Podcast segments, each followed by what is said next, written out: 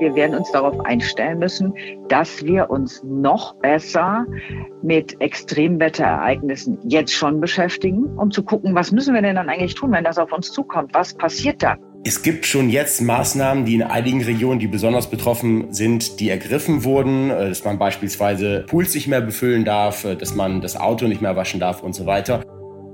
Und damit herzlich willkommen zu einer neuen Ausgabe von Handelsblatt Green and Energy, dem Podcast zu den wichtigsten Fragen rund um Klima, Energiewende und Nachhaltigkeit.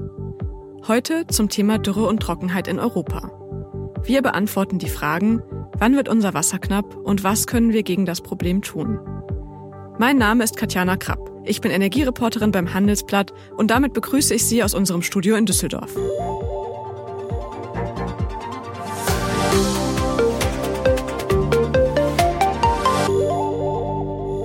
Bestimmt kennen Sie diese Fotos. Vollkommen verödete Landschaften, die Erde so ausgedörrt und spröde, dass sie von tiefen Rissen durchzogen ist.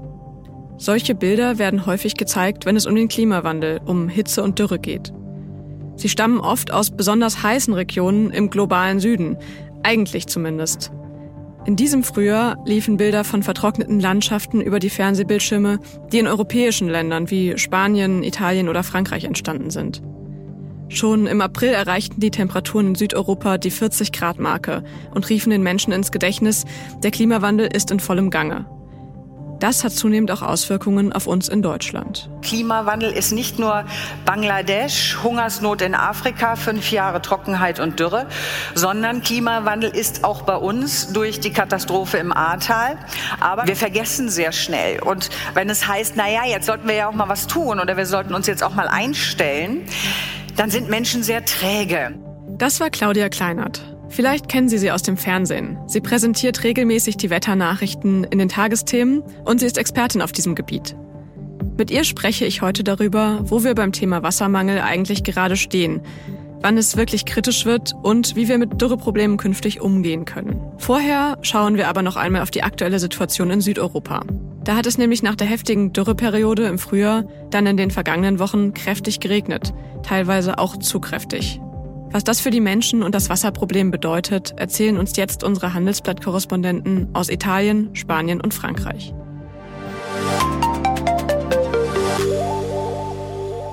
Wir beginnen mit unserem Italien-Korrespondenten Christian Wermke. Ja, Italien hatte ja nicht nur im letzten Sommer, sondern auch zu Beginn dieses Jahres stark mit Dürre zu kämpfen. Aber dann hat es im Mai so stark geregnet, dass ganze Regionen überflutet worden sind. Gibt es denn jetzt eigentlich gerade zu viel oder zu wenig Wasser? Ich glaube, das bedingt sich beides so ein bisschen. Ähm, also anfangs war es halt eben diese extrem lange Dürrephase, wo die Böden versiegelt sind, ähm, einfach auch kaum noch Wasser versickern konnte, eben weil es so lange so trocken war. Und dann kamen auf einmal diese extremen Regenfälle. Teilweise hier in der Emilia-Romagna sind dann an zwei Tagen äh, ist da so viel Wasser runtergekommen wie sonst in mehreren Monaten. Also es waren wirklich extreme, extreme Niederschläge. Also ich glaube schon, dass sich einfach beides auch bedingt. Gerade weil die Emilia-Romagna auch eine Region ist, die sehr stark bebaut ist im Vergleich zu anderen Regionen. Also insgesamt auch einfach weniger Platz ist da fürs Wasser, um zu versickern. Nach einer kurzen Unterbrechung geht es gleich weiter. Bleiben Sie dran. Die deutsche Wirtschaft steht am Scheideweg. Um wettbewerbsfähig zu bleiben, müssen Unternehmen wichtige Transformationen anstoßen. Ab dem 24. April diskutiert die Restrukturierungsbranche Strategien für die Zukunft von Unternehmen. Mit dabei sind unter anderem Dr. Thomas de Maizière, Evelyn Freitag und Professor Dr. Ulrike Malmendier. Mit dem Vorteilscode Restrukturierung24 erhalten Sie 15% Rabatt. Alle Informationen finden Sie auf handelsblatt-restrukturierung.de. Ja, jetzt wohnst du ja glücklicherweise nicht in den Hochwassergebieten im Norden Italiens, äh, sondern ja in Rom. Aber wie sehr betrifft dich denn dieses Thema Hochwasser und gegebenenfalls auch Dürre, was ja damit verwandt ist, so in deinem alltäglichen Leben in Italien? Also in Rom hier, Gott sei Dank bisher fast gar nicht. Ähm, diese mehr als 2000 Brunnen, die man vielleicht kennt, wenn man mal in Rom war, wo andauernd das Trinkwasser läuft, die laufen auch jetzt noch weiter. Wo ich das ein bisschen mehr mitbekomme, ist, wenn ich meine Schwiegereltern in Norditalien besuche, die leben in Venetien.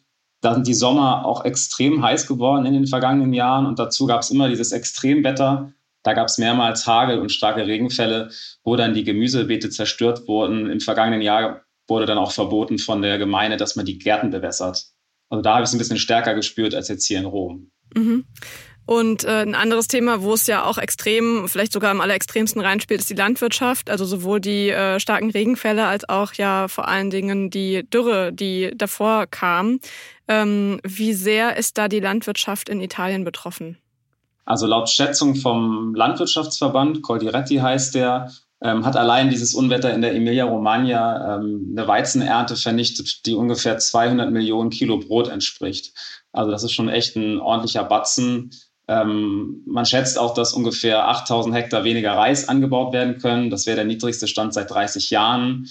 Auch bei Mais und äh, Soja, Sonnenblumen, Tomaten. Also überall gibt es da gerade ähm, so ein paar Horrorszenarien. Letztes Jahr war das auch schon so. 2022 ging die Produktion von vielen Dingen zurück, bei Mais, Futtermittel, selbst bei Milch für die Käseproduktion.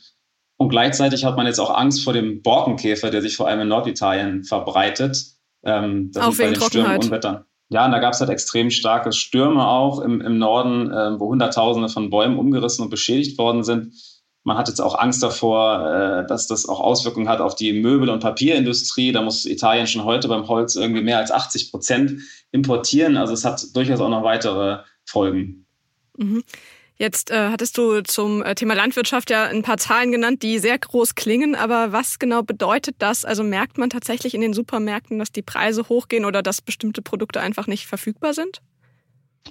Also beim Reis zum Beispiel kommt jetzt schon jede vierte in Italien verkaufte Packung nicht mehr aus Italien. Da sind die Angebote aus dem Ausland dann auch deutlich teurer. Ähm, ansonsten merkt man es halt noch nicht. Vielleicht beim Honig sind es vielleicht weniger Produkte. Da sind im vergangenen Jahr ähm, gab es ein Minus von 40 Prozent bei der, bei der Produktion von Honig, einfach weil durch die extreme Hitze auch sehr, sehr viele Bienen gestorben sind. Ähm, ansonsten merkt man es eigentlich gerade eher bei den Nudeln, aber das ist eher eine Folge vom Ukraine-Krieg. Also das ist das, was die, was die ähm, Familien in Italien am, am meisten eigentlich betrifft. Das waren, glaube ich, im vergangenen Jahr 800 Millionen Euro mehr Ausgaben für Pasta, was natürlich für Italiener äh, ja, das wichtigste Grundnahrungsmittel ist. Ja, das macht es natürlich alles äh, nicht besser, aber äh, jetzt wird es wahrscheinlich in den nächsten Jahren ja auch nicht besser werden, ähm, in Richtung Dürre, allen Vorhersagen zufolge. Wie kann man denn mit diesen sich verschärfenden Problemen in der Landwirtschaft umgehen? Gibt es da Lösungsansätze? Also der erste und wichtigste Lösungsansatz ist erstmal das, das Leitungssystem besser zu machen. Das ist hier in Italien so marode, dass im Schnitt 40 Prozent des Wassers einfach verloren gehen. Es gibt teilweise Regionen im Süden, wo der Wert bei bis zu 80 Prozent liegt. Ähm, das Statistikinstitut hat rausgegeben fürs Jahr 2018, da sind in ganz Italien 3,5 Milliarden Kubikmeter Wasser versickert. Das ist eine Menge, mit der kannst du 40 Millionen Menschen versorgen. Also es ist wirklich eine wahnsinnige Hausnummer. Ähm, was die Regierung jetzt macht, nimmt auch Gelder dafür aus dem Wiederaufbaufonds aus Brüssel. Ähm, man will Leitungen erneuern, man will im ganzen Land neue Regensammelbecken aufbauen und Reservoirs, aber das dauert halt alles äh, und wird sicherlich nicht helfen, die Lage jetzt akut im Sommer irgendwie zu besänftigen. Wir sind gespannt auf jeden Fall, wie es weitergeht. Das Problem gibt es ja nicht nur in Italien, sondern auch in anderen Ländern. Darüber werden wir auch gleich noch sprechen. Und ähm, ja, soweit vielen Dank äh, für die Einblicke aus Italien. Sehr gerne. Landwirtschaftliche Probleme durch Dürre gibt es ja nicht nur in Italien. Besonders heftig war bis vor kurzem auch Spanien betroffen, denn Spanien hat den heißesten und trockensten Frühling seit Jahrzehnten hinter sich, mit Rekordtemperaturen von über 40 Grad. Zuletzt gab es dann aber in Spanien doch endlich Regen. Und wie die Situation mittlerweile ist, darüber spreche ich jetzt mit unserer Spanien-Korrespondentin Sandra Luven. Hallo Sandra. Hallo Tatjana. Wie will Spanien denn künftig allgemein mit dem Problem Dürre und Trockenheit umgehen? Ja, also grundsätzlich setzt man auf in der Landwirtschaft, äh, also ein großer Hebel ist die Landwirtschaft, weil die bezieht 70 Prozent des gesamten Wassers oder verbraucht 70 Prozent des gesamten Wassers. Da setzt man jetzt darauf, dass man noch mehr eine effiziente Tröpfchenbewässerung macht äh, bei den Pflanzen, die künstlich bewässert werden. Zudem will man mehr Entsalzungsanlagen bauen und bis zum Jahr 2027, also relativ zügig, die Menge des städtischen Abwassers verdoppeln, die man wiederverwenden kann. Also man will deutlich hm, vorsichtiger und effizienter mit der knapper werdenden Ressource umgehen. Das ist ja auch ein Thema, was ähm, zwar zu großen Teilen die Landwirtschaft, aber nicht nur die Landwirtschaft betrifft, sondern auch den Tourismus, der ja in Spanien auch eine große Rolle spielt. Wie wichtig ist denn im Tourismus das Thema Dürre und wie sehr verschärft der Klimawandel dieses Problem gerade? Ja, also es ist so, dass die Touristen das Problem verschärfen, weil die äh, deutlich mehr Wasser verbrauchen als Einheimische. Das liegt einfach am Tagesablauf, dass man hier in Spanien natürlich viel Urlaub am Meer macht, sich dann nach dem Baden im Salzwasser duscht. Ähm, und gerade dieses Jahr, wo die Trockenheit in Spanien besonders krass ist, wird auch noch ein Rekord an Touristen erwartet. Ähm, die müssen jetzt keine Sorge haben, dass sie kein Wasser mehr in den Hotelpools finden. Öffentliche Pools und Hotelpools sind, da werden weiter befüllt, während man schon bei privaten Pools das verboten hat in einigen Regionen und äh, vor allen Dingen die Region Katalonien, die mit Barcelona und der Küste natürlich sehr beliebt ist bei Touristen. Da liegen die Wasserreserven nur noch bei 26 Prozent. Und da sind einige Gemeinden in Barcelona und Girona dazu übergegangen, jetzt die Duschen am Strand zu schließen. Also da sind jetzt nur noch die Fuß Fußduschen aktiv. Ein großes Problem beim Thema Dürre ist ja auch das Thema Energie. Im vergangenen Sommer musste Spanien ja deutlich mehr Strom als normal nach Frankreich exportieren und dadurch wiederum stärker als sonst auf Gas setzen, um Strom zu produzieren. Das verschärft wiederum das Thema CO2-Emissionen und damit langfristig natürlich auch wieder den Klimawandel und die Dürreprobleme. Ähm, woran lag es denn, dass die Stromexporte erhöht werden mussten? Also das lag im Grunde an zwei Faktoren. Zum einen äh, an einem höheren Export nach Frankreich, wo letzten Sommer viele Atomkraftwerke ausgefallen sind. Und durch die äh, hohe Dürre musste auch der Export nach Portugal äh, stark äh, äh, angehoben werden, weil in Portugal durch die Dürre wiederum viele Wasserkraftwerke ausgefallen sind. Also es gab Monate, hat sich der Export nach äh, Portugal versiebenfacht. Und die Folge war natürlich, dass Spanien diesen hohen Bedarf nicht nur mit Erneuerbaren decken konnte, sondern dann eben seine Gaskraftwerke anwerfen musste. Und das hat dazu geführt, dass letztes Jahr der Gasverbrauch um ungefähr 60 Prozent gestiegen ist in Spanien, was natürlich genau nicht äh, das Ziel ist, ne, äh, was man verfolgen will. Aber das Gas ist eben die Reservewährung und wenn alles andere nicht, äh, in Spanien, wenn alles andere nicht reicht, dann, dann muss man darauf zurückgreifen. Ja, also auch eine weitere unschöne Auswirkung der Dürre. Über das Thema Energie sprechen wir gleich noch einmal genauer im Hinblick auf Frankreich. Soweit vielen Dank nach Spanien. Vielen Dank, Sandra. Alles klar, danke euch. Ja, wir halten fest, Wassermangel ist auch für die Energieversorgung ein Problem. Das spürt vor allen Dingen Frankreich in Phasen der Trockenheit, wie unser Frankreich-Korrespondent Gregor Waschinski in der Vergangenheit schon öfter beobachten musste. Und darüber sprechen wir jetzt. Hallo Gregor. Hallo Katjana. Wie hat sich denn die Dürre Anfang dieses Jahres und im vergangenen Sommer auf die Energieversorgung in Frankreich ausgewirkt? Es stimmt, dass äh, viele Regionen hier in Frankreich mit sehr geringen Niederschlagsmengen zu kämpfen haben. Vielleicht fange ich erstmal damit kurz an, um die Situation nochmal zu beschreiben, denn es war schon der trockenste Winter seit Beginn der Aufzeichnung. 32 Tage am Stück hat es nicht geregnet und auch für diesen Sommer, da sieht die Lage jetzt nicht sonderlich gut aus. Also von den 96 französischen Departements gilt für 43 ein wahrscheinliches Dürrerisiko und für 28 weitere sogar ein sehr wahrscheinliches Dürrerisiko. Also es gibt schon jetzt Maßnahmen, die in einigen Regionen, die besonders betroffen sind, die ergriffen wurden, äh, dass man beispielsweise Pools nicht mehr befüllen darf, äh, dass man das Auto nicht mehr waschen darf und so weiter. Aber wie du auch gesagt hast, Frankreich macht sich zunehmend Sorgen, was das denn für die Energieversorgung und genauer gesagt für die Atomkraftwerke bedeutet. Denn die benötigen ja sehr viel Kühlwasser. Und in diesem Jahr bisher gab es äh, noch keine Drosselung, aber im vergangenen Sommer, wo es auch sehr trocken war, da musste ein Atomkraftwerk seine Leistung wegen eines niedrigen Flusspegelstandes, an der Rhone war das, musste äh, diese Leistung kurzfristig drosseln. Mhm. Das klingt ja schon sehr drastisch, wenn es jetzt schon so ist, dass Privatleute ihre Pools nicht mehr befüllen dürfen. Was kann denn passieren, wenn es jetzt diesen Sommer wieder so heiß wird, nach einem so heißen Frühjahr? Also wie viel Atomstrom fällt denn dann eventuell aus? Mhm. Also Wenn man mit äh, dem Energieversorger hier oder dem Betreiber der Atomkraftwerke spricht, äh, dem Konzern ÖDF, dann bekommt man zu hören, also es ist alles nicht so dramatisch. Denn äh, sie haben mal ausgerechnet, was umweltbedingt, so heißt das, also durch äh, Dürre und äh, andere Faktoren an Stromproduktion jährlich ausgefallen ist im Schnitt über die vergangenen Jahre. Und das waren 0,3 Prozent der Jahresproduktion. Sie haben auch Prognosen angestellt, wie sich das bis zum Jahr 2050 entwickeln könnte. Und da würde dieser Wert dann leicht auf 1,5 Prozent der Jahresproduktion steigen, der dann umweltbedingt ausfallen würde. Wenn wir jetzt darüber reden, was ist das Problem? Es geht halt nicht nur um niedrige Flusspegelstände, denn äh, natürlich benötigen die Atomkraftwerke, die an den Flüssen gebaut sind, jetzt nicht unbedingt die, die am Meer gebaut sind, benötigen das Kühlwasser. Aber es geht auch vor allem um Fragen des Umweltschutzes. Also das Kühlwasser, wenn es aus den Atomkraftwerken kommt, ist ja erwärmt und wird dann in die ohnehin schon aufgeheizten Flüsse im Sommer geleitet mit Folgen für Flora, für Fauna, für die Ökosysteme und so weiter. Und da gibt es bestimmte Grenzwerte. Und diese Grenzwerte dürfen nicht überschritten werden. Und wenn die Flüsse sowieso schon zu heiß sind, stellt sich die Frage, müssen Atomkraftwerke vielleicht abgeschaltet werden, weil sie sonst zu einer Überhitzung der Flüsse beitragen. Und wie soll dieses Problem denn in Zukunft gelöst werden? Frankreich ist ja noch sehr, sehr abhängig von Atomkraft und von Atomstrom und wir dadurch ja auch ein Stück weit über Frankreich.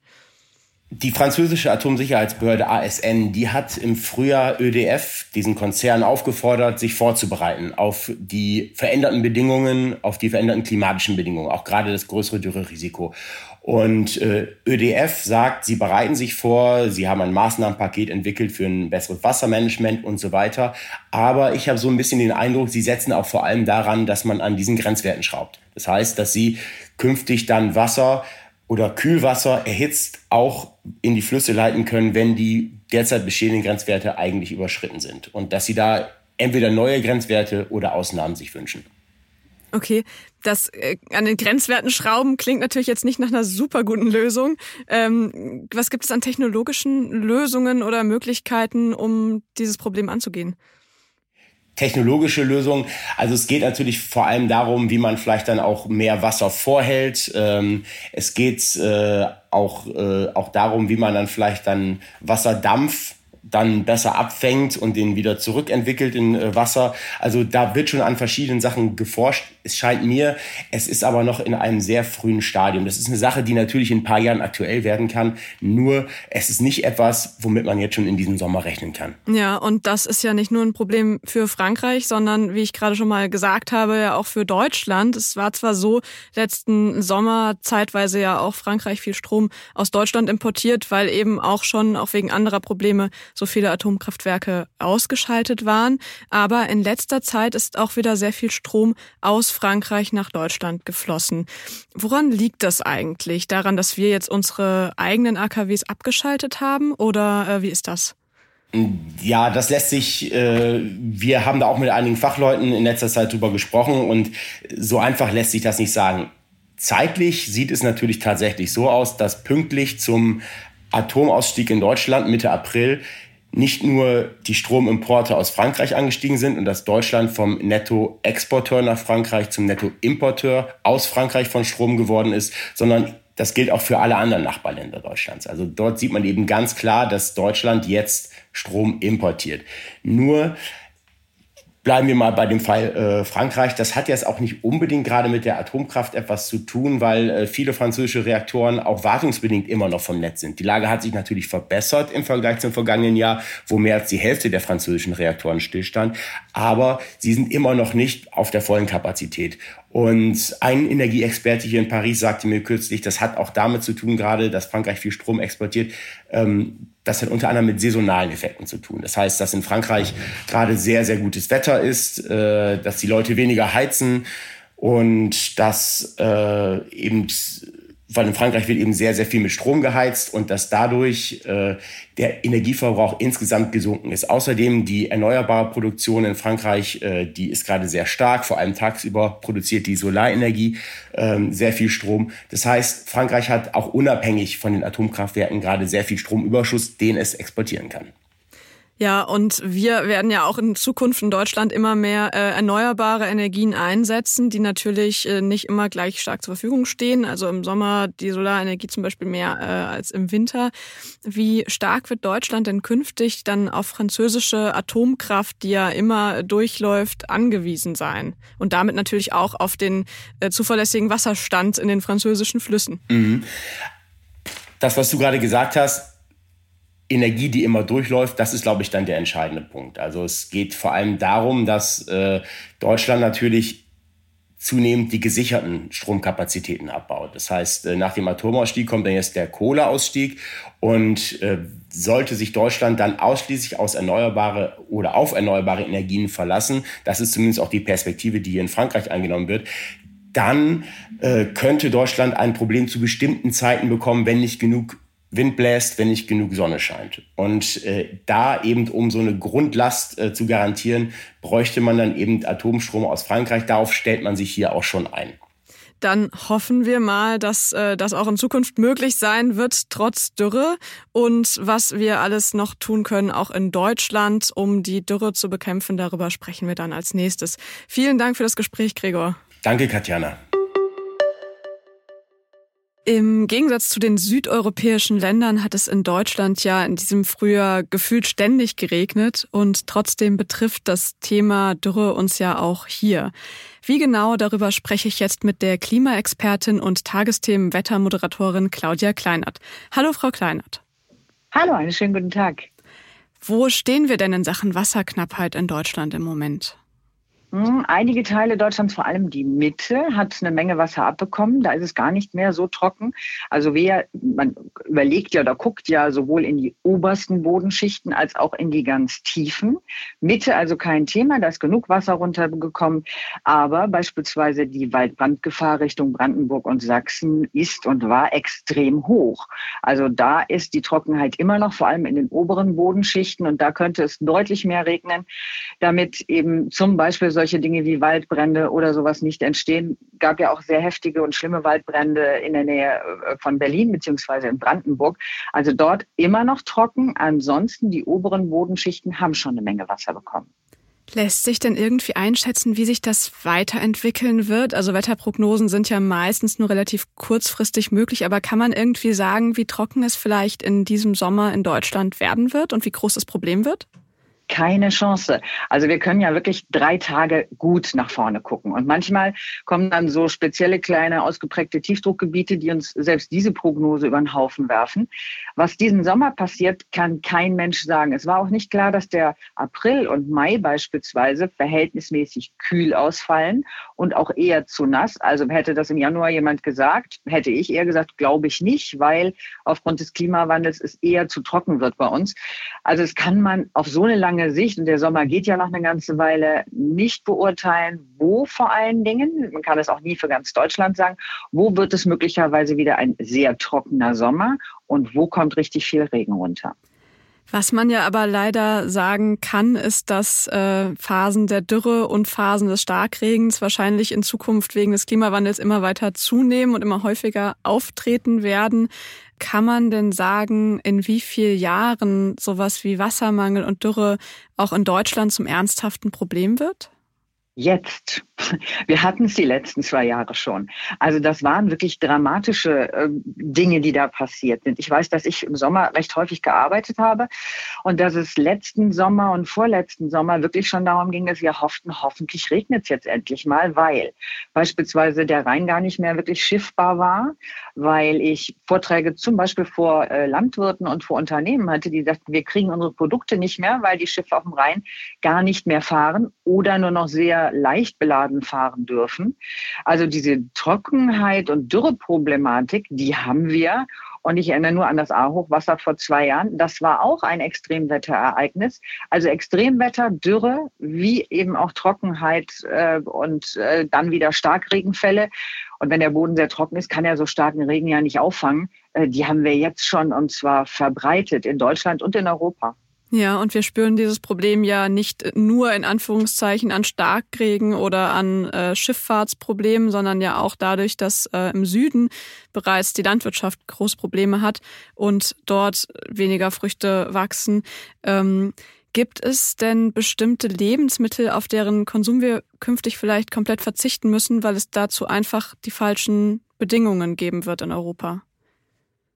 Nein, da gibt's, ich würde das in zwei Bereiche teilen. Also einerseits gibt es Produkte, die müssen von ganz weit herkommen. Die werden wir oder würden wir dann immer noch essen können. Die sind aber sehr belastend fürs Klima, weil wenn sie geflogen werden müssen, weil sie sonst verdarben oder lange Schifffahrten hinter sich haben, dann äh, sind das Produkte, die sehr CO2 belasten und überhaupt nicht nachhaltig sind. Und das Zweite ist, was wächst da noch? Und wenn man mal guckt, wir beziehen ja viele Produkte auch aus Europa, Südeuropa, dann äh, werden die Spanier wahrscheinlich irgendwann Dinge nicht mehr exportieren, die bei ihnen selber nur noch selten wachsen oder unter sehr schwierigen Bedingungen wachsen oder sie werden sehr teuer sein. Also ich glaube, der Mensch ist so weit, dass er es schafft, dann trotzdem eine künstliche Bewässerung hinzubekommen. Nur die kostet wahnsinnig viel mehr und dementsprechend werden die Produkte vielleicht bei uns noch zu haben sein, aber deutlich mehr kosten. Okay, also vor allen Dingen eine Frage des Preises. Anderswo ist es ja ähm, schon deutlich schlimmer oder vielleicht auch immer deutlich schlimmer gewesen in Sachen Dürre. Sie setzen sich ja bei Save the Children für Kinder und Jugendliche ein, die von der Klimakrise betroffen sind. Ähm, wie ist das? Kann man, da geht es ja oft dann eher um Länder, wahrscheinlich in Afrika, im globalen Süden, kann man von diesen Ländern als Europa heute etwas lernen in Sachen Umgang mit Dürre? Oh, das ist ganz schwierig, weil es geht nicht nur um Dürre. Ich erinnere mich auch dran, dass ich äh, ein Projekt in Bangladesch mit betreut habe oder mit, mit beobachtet habe. Da ging es eher darum, zu viele Überschwemmungen. Also man braucht dort Überschwemmungen, damit die Reisfelder gut bewässert sind. Reis braucht viel Wasser. Wenn Sie ein, zwei Überschwemmungen haben, das ist normal so im Monsum, dann ist das gut, dann ist das auch sinnvoll für diese Nahrungsmittel. Wenn es aber fünf oder sechs Mal solche Regenfälle gibt, und zwar richtige Regenmassen, wie wir sie uns kaum vorstellen können, dann geht die Ernte flöten. Genauso ist es, dass in Afrika mit der Dürre, die dort zum Teil jetzt äh, am Horn von Afrika schon seit Monaten herrscht, weil es wirklich über Jahre nicht oder so gut wie gar nicht geregnet hat, dass man dort zwar Möglichkeiten sucht, wie kann man das umgehen. Also es gibt beispielsweise, das habe ich selber miterlebt, es gibt so äh, Wachstumshäuser, da sind quasi wie so gestapelt, wie so Gabelstaplermäßig, sind Pflanzen gestapelt. Dann kommt da quasi so ein Glasdach drüber hat man vielleicht schon mal zu Hause gesehen. Es gibt so Pflanzen, die sind in so einem Glasbehälter und dann setzt sich die Feuchtigkeit, die man aus der Umgebung noch ein bisschen ziehen kann, die setzt sich in diesem Glas ab und bewässert dementsprechend die Pflanzen. Das sind so Projekte, die macht man in Afrika, also ganz viele Schichten von Pflanzen übereinander, Glas drüber oder eine Plane, die dann das bisschen Feuchtigkeit, was sich noch in der Luft befindet oder was vielleicht auch zugeführt wird, so optimal einsetzt, dass diese Pflanzen trotzdem noch wachsen können. Da können wir nicht unbedingt von lernen, weil das meistens auch Dinge sind, die aus Europa, USA oder sonst wo nach dorthin gekommen sind. Ähm, was wir daraus vielleicht eher lernen könnten oder sollten, es ist ein dringendes und dramatisches Problem. Also wenn wir sagen, bei uns ist vielleicht mal ein Sommer ein bisschen schwierig, das Getreide zu bewässern oder als Obstbauer äh, oder als Gemüsebauer seine Pflanzen noch, äh, seinen Pflanzen noch genug Wasser zuzuführen. Dort ist das ein Thema, wo es darum geht, überhaupt keine Nahrungsmittel mehr für die Bevölkerung zu haben. Und das rückt bei uns näher. Wir hatten ja eben die Frage von wegen äh, Spanien und so gibt es vielleicht irgendwann mal Pflanzen, die wir bei uns nicht mehr essen können, weil sie nicht mehr angebaut werden. Hm, wenn es dort immer trockener wird, wird es immer teurer zu bewässern. Es wird immer schwieriger, beispielsweise Tourismus, Menschen dorthin zu bringen, die nochmal zusätzlich unheimlich viel Wasser verbrauchen. Also das ist so eine, eine globale Sache. Wir werden uns darauf einstellen müssen, dass wir uns noch besser mit Extremwetterereignissen jetzt schon beschäftigen, um zu gucken, was müssen wir denn dann eigentlich tun, wenn das auf uns zukommt? Was passiert dann? Und was können wir denn dann ja? eigentlich tun? Also mal abgesehen von möglichst den Klimawandel, soweit es geht, aufhalten, aber was können wir denn in Deutschland und Europa tun, um uns möglichst auf diese sich verändernden Bedingungen einzustellen? Genau das, was Sie gerade sagen. Einerseits verhindern und andererseits einstellen auf das, was kommen wird. Das heißt zum Beispiel, ich habe ganz viel mit Städten und ähnlichen äh, Behörden zu tun, die jetzt schon überlegen, wie kriegen wir es hin, dass jeder Tropfen Wasser, der runterfällt, zum Beispiel in Köln, so gespeichert wird, dass der erhalten bleibt. Also dass wir quasi Rinnen haben, in denen das Regenwasser aufgefangen wird, sodass das aufbereitet werden kann und weiterverwendet wird. Wie können wir die Häuser so bauen oder Parkplätze, Riesenparkplätze vor irgendwelchen Supermärkten oder Baumärkten, das sind in der Regel Betonwüsten. Äh, da fließt kein Wasser ab. Das heißt, wenn Sie jetzt so ein Starkregenereignis haben mit 40, 50 Liter pro Quadratmeter, dann knallt das auf diesen Parkplatz und kann nirgendwo hinfließen und sorgt für Überschwemmungen. Wenn man da Rinnen einbaut oder das so intelligent macht, dass es zwischendrin immer mal Grasstreifen gibt, die so kleine Vertiefungen haben, wo das Wasser abfließen kann, dann stellen wir uns darauf ein, wenn wieder mal sowas passiert, dann können wir die Folgen abmildern. Extremwetterereignisse wie äh, beispielsweise an der A, ganz klar, Sie können nicht mehr dort bauen, wo ein kleiner Fluss in der Nähe ist, der, wenn es jetzt mal wirklich stark regnet, direkt die ganze Umgebung mit überflutet. Also ich, da könnte ich jetzt, glaube ich, drei Stunden drüber reden, was es für Möglichkeiten gibt. Einfach mal zu überlegen, wo wohne ich, wie lebe ich, was sollte ich vielleicht tun, mein Dach begrünen, eine Solaranlage draufstellen, dann habe ich beides. Verhinderung von noch mehr CO2 und andererseits einstellen auf Folgen nämlich dieses Grün dort oben, das sorgt dann, wenn es warm wird, dafür, dass die Luft gekühlt wird, da kann Regen besser abfließen. Da gibt es hundert und eine Möglichkeit, die auch schon Privatmenschen, Städte und vor allen Dingen auch Unternehmen genau unter die Lupe nehmen. Wie werden wir nachhaltiger, wie werden wir grüner und vor allen Dingen, wie stellen wir uns noch besser auf Klimawandel und auf Klimaveränderungen ein. Mhm. Zum Beispiel auch, dass es immer heißer wird. Ich meine, wir hatten letztes Jahr so viele Tage mit 30, 35 Grad äh, zum Teil am Stück wie noch nie. Das hält kaum ein Mensch aus. Das heißt, irgendwann werden wir vielleicht auch mal Arbeitszeiten haben, wenn viele Sommer wie wir sie jetzt hatten, drei hintereinander, hintereinander kommen, dass man sagt, okay, mittags von zwölf bis drei arbeitet in Deutschland keiner mehr, da ist Siesta. Ja, so wie es, wie es in Spanien schon der Fall ist. Das sind natürlich äh, auch häufig Probleme, die oder Lösungen, die die Kommunen angehen müssen oder die irgendwie staatlich beschlossen werden müssen. Sie hatten eben kurz schon gesagt, Privatpersonen können im Zweifel auch was machen. Da würde ich gerne noch mal ein bisschen mehr drüber sprechen. Also was kann man tun, gerade um, also jetzt nicht nur den Klimawandel irgendwie aufzuhalten, sondern auch um zum Beispiel Wasser zu sparen. Also Bekannte von mir sind jetzt dazu übergegangen, äh, Regenwasser in ihrer Tonne im Garten aufzufangen und äh, mhm. die dann zu, das zu verwenden, um den Garten zu wässern, aber zum Beispiel auch um die Toilette zu spülen und sparen dadurch sehr viel Wasser ein. Bringt's das, wenn Privatpersonen ähm, sich da so reinhängen oder ist das quasi ein Tropfen auf den heißen Stein? ja, es ist ein Tropfen, aber eben nicht auf den heißen Stein, sondern es sind ja dann 80 Millionen Tropfen, mal blöd gesprochen. Ja, also das heißt, wenn 80 Millionen Menschen oder was weiß ich, 50 Millionen Haushalte sagen, hey, wir machen da jetzt richtig was, dann ist das jetzt nicht die Krux, dass damit der Klimawandel quasi in seine Schranken verwiesen wird. Aber dann haben wir die Chance, in nochmal einem so trockenen Sommer wie letztes oder vorletztes Jahr Reserven zu haben. Also jetzt beispielsweise äh, regnet es bei uns nächste Woche nehmen wir mal an. Und zwar richtig kräftig. Danach sieht es aber schon wieder aus, als wenn es sehr trocken werden würde. Dann sammle ich dieses ganze Wasser, was jetzt bei mir fällt, und versuche, da reicht vielleicht auch eine Regentonne nicht, sondern da muss es schon ein bisschen mehr sein, halte mir das für die Wochen danach, um dann mit diesem Wasser zum Beispiel meinen Garten zu bewässern oder eben äh, als Gebrauchswasser das im Haushalt einzusetzen. Wenn das alle machen, ist bei allen Themen so, dann hilft's was, dann bringt's auch eine ganze Menge. Wenn es nur einer macht, weil er sagt, ich finde das eine coole Idee und ich glaube, wir müssen da was tun, dann bringt's halt nicht ganz so viel und vielleicht für diese eine Person auch noch nicht mal so viel, als wenn es ganz viele Personen zusammen machen würden. Mhm. Aber da gibt's eine, hm, da gibt's eine Menge Möglichkeiten. Nach einer kurzen Unterbrechung geht es gleich weiter. Bleiben Sie dran. Die Welt steht vor gewaltigen Herausforderungen. Zum einen die Energiewende voranzutreiben und gleichzeitig den Klimawandel einzudämmen. Und auch der Energieträger Wasserstoff gewinnt weltweit immer mehr an Bedeutung. Doch wie geht es weiter? Erfahren Sie mehr auf dem Handelsblatt Wasserstoffgipfel 2024 am 12. und 13. Juni in Essen. Infos unter handelsblatt-wasserstoffgipfel.de. Mit dem Vorteilscode Wasserstoff 2024 erhalten Sie einen Rabatt von 15% auf die Tickets. Was ist denn da das Ausschlaggebendste? Also ist der Verbrauch im Haushalt wirklich das, was äh, Privatpersonen am meisten ähm, zum Wasserverbrauch beitragen? Oder ist zum Beispiel sowas wie Flächenversiegelung viel ausschlaggebender, dass ich mir vielleicht kein Haus baue auf einem Grundstück, wo vorher kein Haus war, sondern irgendwie ein bestehendes Haus kaufe oder so, äh, spielt das da eine, eine größere Rolle oder wie, wie verhält sich das zueinander? Das kann ich gar nicht genau sagen, ob in welcher Verhältnismäßigkeit das ist. Und versiegelte Flächen, kein Haus da, wo noch keins stand, finde ich, ist gar nicht mal so das Thema. Sondern gehen Sie doch mal durch die großen Städte. Also wer am meisten äh, darunter leiden wird, wenn es sehr heiß wird und wenn die Temperaturen steigen, ist zum Beispiel das Rhein-Main-Gebiet. Wenn Sie da durchfahren, da ist wahnsinnig viel Betonwüste.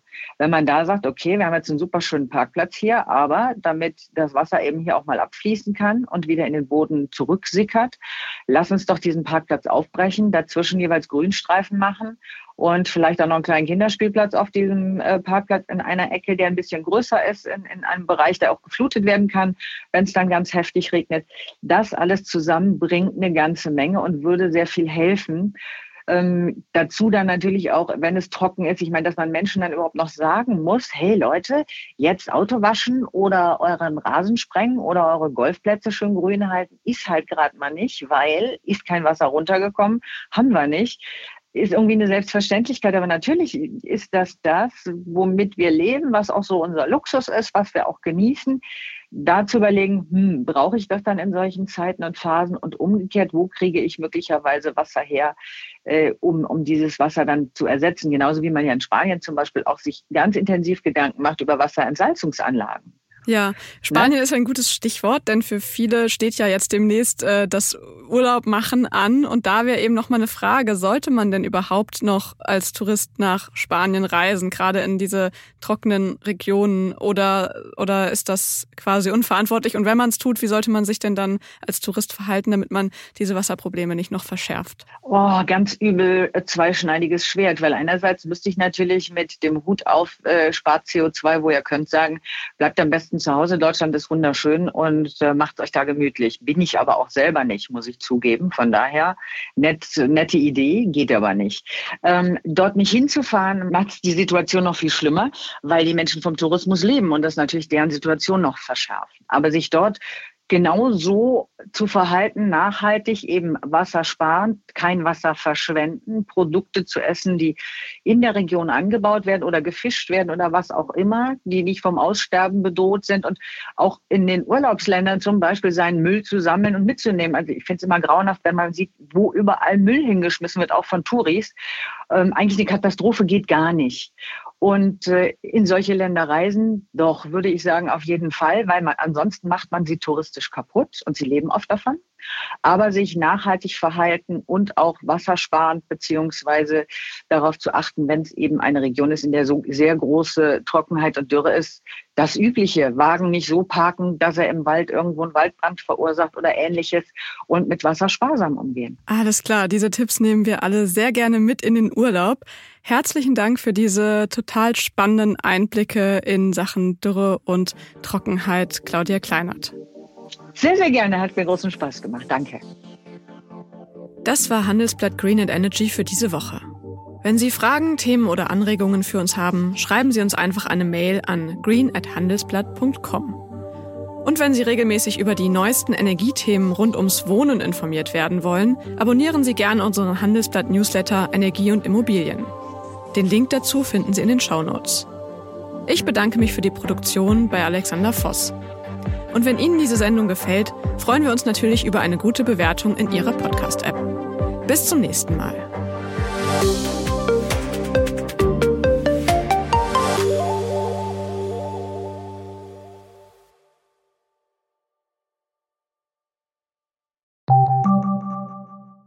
Die Welt steht vor gewaltigen Herausforderungen. Zum einen die Energiewende voranzutreiben und gleichzeitig den Klimawandel einzudämmen. Und auch der Energieträger Wasserstoff gewinnt weltweit immer mehr an Bedeutung. Doch wie geht es weiter? Erfahren Sie mehr auf dem Handelsblatt Wasserstoffgipfel 2024 am 12. und 13. Juni in Essen. Infos unter handelsblatt-wasserstoffgipfel.de. Mit dem Vorteilscode Wasserstoff 2024 erhalten Sie einen Rabatt von 15% auf die Tickets.